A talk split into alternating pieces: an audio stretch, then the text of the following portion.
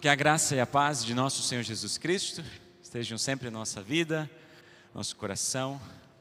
E é sempre uma, uma alegria muito grande poder celebrar Jesus, compartilhar essa mensagem de salvação no coração e na vida de todos nós. Amém. É interessante, a gente conversou agora, compartilhei com vocês. A gente está lendo o texto de Marcos, que fala da entrada de Jesus em Jerusalém, que é a última semana de Jesus, naquela semana da domingo da Páscoa, da crucificação e da domingo da Páscoa, a gente está pensando justamente quando a igreja inicia. Parece meio irônico. Jesus nasce para morrer. No momento que a gente está pensando no início, no nascimento de Jesus, a gente não pode perder de vista aquilo que vem, que é a, cruz e que é a ressurreição.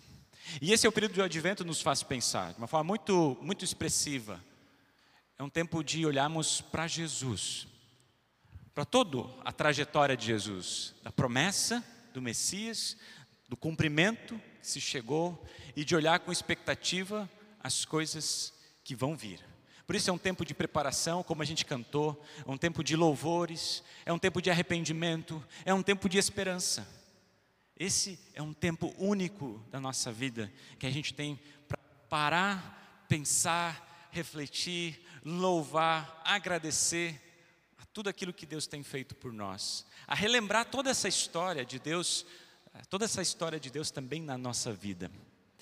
Mas o que me chama a atenção nessa história é que ela nos é contada, nos é mostrada de uma maneira muito diferente do que muitas vezes a gente até imagina, o que muitos imaginariam que acontecesse.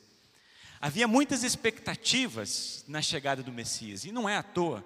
Eu comecei o culto dizendo que a promessa do Messias já acontece lá em Gênesis, quando o ser humano, Adão e Eva, caem em pecado, Deus já promete o Messias. E até a chegada, até o tempo que se cumpriu em Cristo Jesus, os profetas e todo o Antigo Testamento olharam com expectativa e com alegria para esse tempo. Só que as expectativas aumentaram e aquilo que estava revelado na Bíblia foi transformado, foi colocado de uma perspectiva diferente. Então o Messias foi pintado, foi colocado como viria como um grande líder, talvez até um grande guerreiro com grande poder e se criou um grupo chamado dos Zelotes, que eles treinavam para serem os guerreiros do Messias. Muitos pensavam que o Messias viria para ser um grande político que resolveria todos os problemas sociais daquele tempo. E talvez ainda muitos pensam que Jesus vem para resolver todos os nossos problemas aqui. Mas não foi para isso. Ninguém esperava Jesus como Jesus. Ninguém esperaria que Jesus viesse da maneira como ele veio. Cristo veio de origem humilde, pobre. Até quando Felipe vai falar com Natanael, ele vai, pode vir alguma coisa de lá, lá de Nazaré. Ele nasceu em Belém, mas lá de Nazaré, onde ele cresceu, pode vir alguma coisa boa de lá.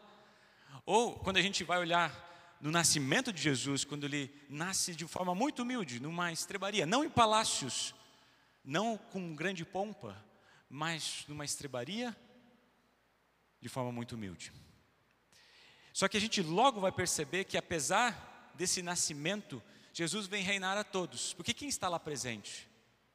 Quem vai celebrar? Para quem que os anjos anunciam o nascimento de Jesus e para quem que Deus conduz pessoas para que possam celebrar lá? Os pastores, pessoas simples do campo, judeus, mas também quem mais? Vamos lembrar da história do Natal? Os reis magos de outras nações, reis poderosos que vieram de outras nações para celebrar. Então, já ali no início, lá no começo, a gente já tem a clara informação que Jesus vem reinar a todos, judeus e não judeus, pobres, ricos, todos, todos Jesus vem para celebrar e compartilhar a vida. Em seu ministério, Jesus foi rodeado de diversas pessoas, mas sempre levando esperança e consolo a todos aqueles que se sentiam fracos ou oprimidos. Jesus veio realizar muitos milagres e, de fato, ele realizou milagres. Ele curou pessoas, ele fez pessoas andar, tirou, colocou visão àqueles que estavam cegos, alimentou uma grande multidão, é, curou pessoas leprosas. Mas sabe, nada de, até ressuscitou Lázaro e muitos e alguns outros. Mas sabe, não foi esse o grande milagre, porque todos eles, até mesmo aquele que ressuscitou, morreu depois, como Lázaro. Se vocês continuarem a leitura. Mas qual que é o ponto de todos esses milagres? Primeiro, apontar que Jesus é o Messias, mas também para declarar ou anunciar aquilo que hoje a gente recebeu aqui no nosso culto, verdadeiramente o perdão de todos os nossos pecados. Esse é o grande milagre de Jesus, que Jesus vem trazer para a nossa vida e nosso coração. Jesus, e não era dessa forma que as pessoas imaginavam. Jesus sabia que as pessoas esperavam um líder poderoso, mas o que realmente Jesus vem trazer é o Emanuel, o Deus conosco. Agora entrando no nosso texto, é surpreendente a maneira como aqui é narrado também. A gente está falando um pouco dessas contrariedades, das expectativas e da maneira como Jesus vem e se revela. Jesus, ele vem e entra em Jerusalém de uma forma muito simples também, montado num jumentinho como rei, mas montado num jumentinho. Não era dessa forma que eles imaginavam que Jesus viria, que o Messias viria. Apesar de Deus ter sido muito criterioso, quando lá em Zacarias capítulo 9, ele, versículo 9 vai dizer assim: Alegra-te muito, ó filha de Sião, exulta, ó filha de Jerusalém, eis que vem aí teu rei, justo e salvador, humilde, montado num jumento, num jumentinho, cria de jumenta que eu quero dizer é que não há aleatoriedade na vinda de Jesus, não há acaso. Tudo foi anunciado da forma como Jesus haveria de vir. E de fato isso aconteceu. E nas palavras do profeta, o que que esse rei Jesus vem trazer? Ele é justo e ele é salvador. E é dessa maneira que ele revela a sua glória. Nada a ver com o que as pessoas da época esperavam e também não tem a ver como muitos esperam que o reino de Deus se revele entre nós aqui também nos nossos dias. Jesus entra em Jerusalém não de noite. Jesus vem à luz do dia. Não sozinho, mas acompanhado por uma grande multidão que estava clamando e declarando: Tu és o filho de Davi. A sua entrada é triunfal. É. Serve para mostrar para todo mundo ver e ouvir o que ele veio fazer trazer prosperidade ao seu povo.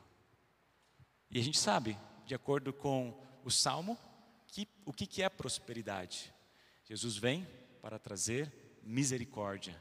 Jesus vem para trazer a salvação. Jesus é o rei, o verdadeiro rei, mas um rei humilde, sem aparência de rei, sem a coroa de rei. Na verdade, ele tem coroa, mas a coroa de espinhos, que com seu sangue derramado nos limpa e nos concede, concretiza a profecia de Zacarias, que ele é justo e salvador, porque ele vem destruir a morte, o pecado, para que todos aqueles que se agarram nessa promessa possam ter verdadeiramente a esperança da ressurreição. Percebam que Jesus se revela de uma maneira inesperada. E quando a gente olha nessa perspectiva, aquilo que o apóstolo Paulo diz lá em 1 Romanos capítulo 1, eu não me envergonho do Evangelho. O que, que ele estava dizendo com isso? Eu não me envergonho do Evangelho. Ele estava dizendo: eu não me envergonho da cruz. Eu não me envergonho do sofrimento. Eu não me envergonho de um, um Deus que vem até mim e vai na cruz para morrer pelos meus pecados e declarar vitória sobre a morte. Eu não me envergonho disso.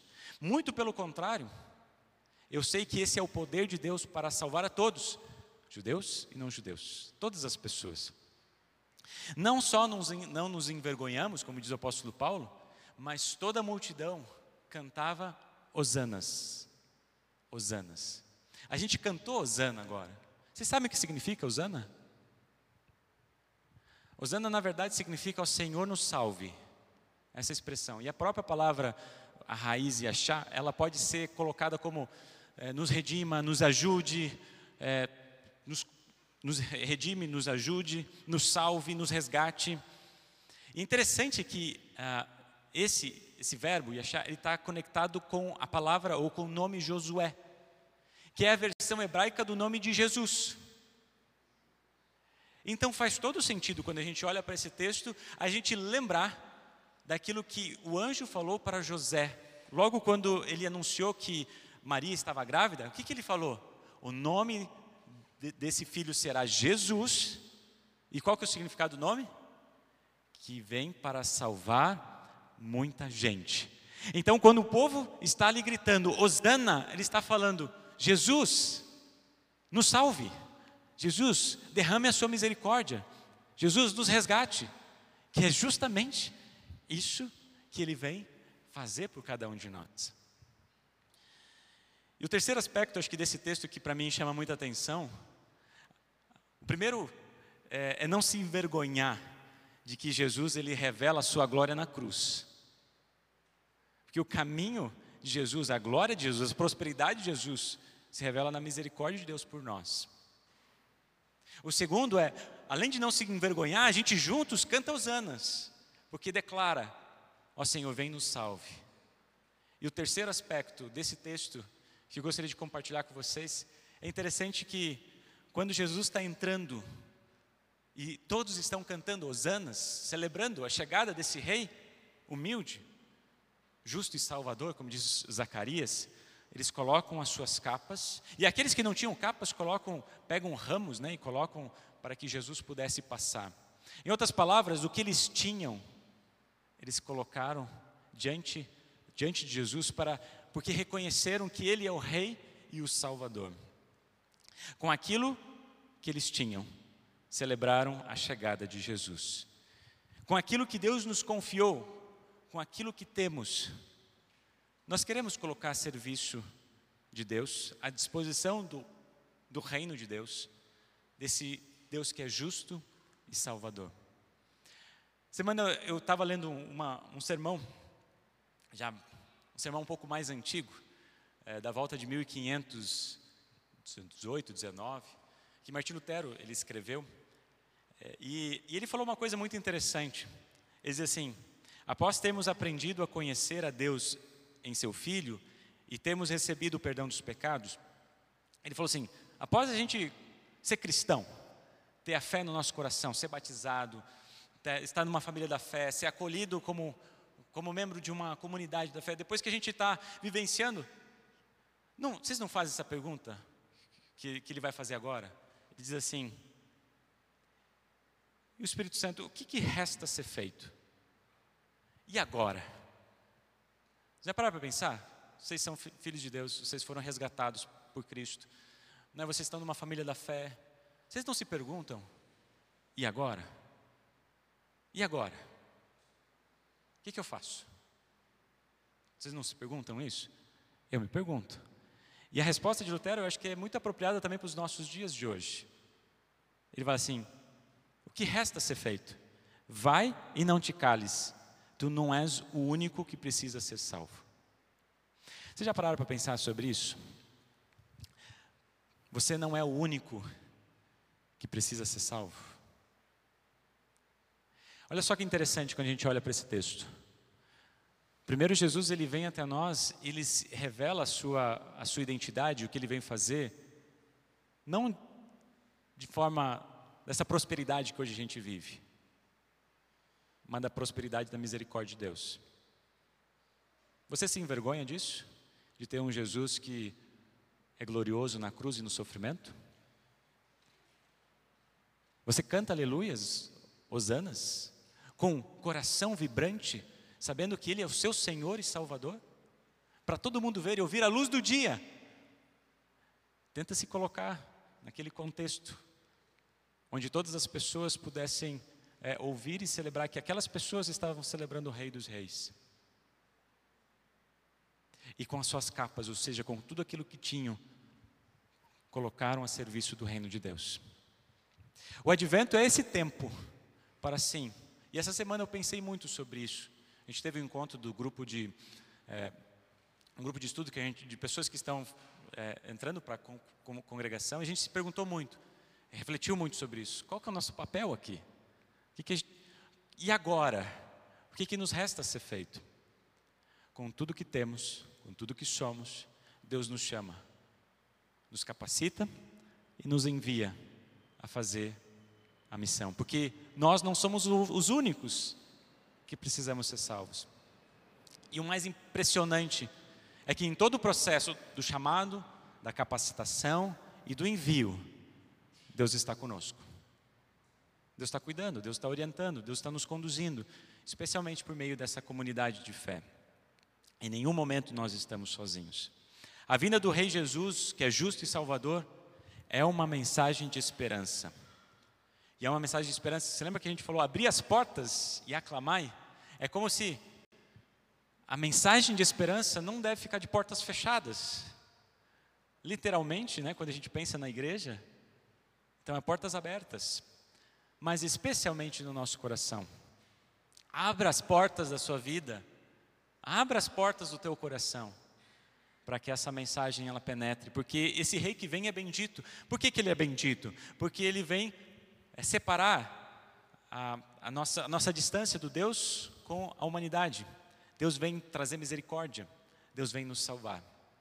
Esse rei humilde, lá na cruz bradou: está consumado.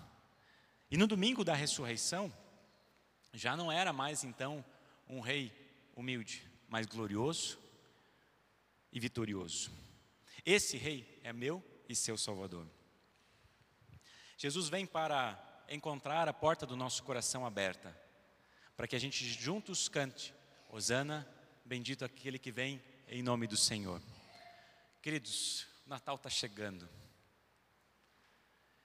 O Natal é uma oportunidade única, especial, de a gente celebrar a esperança.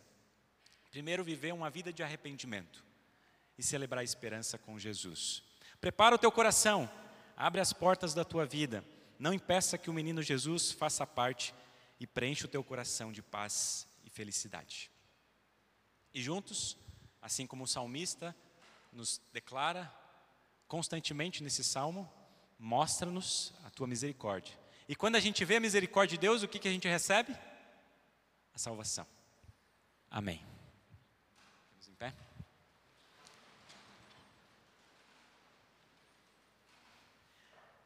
Que esse primeiro domingo de advento Prepare a nossa vida e nosso coração, caminharmos juntos.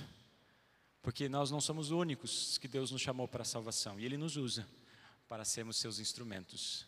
Aqui, até o dia em que nós estaremos celebrando com anjos e arcanjos e toda a companhia celeste a gloriosa oportunidade de estarmos na presença do nosso bondoso Deus. Cantamos a próxima música.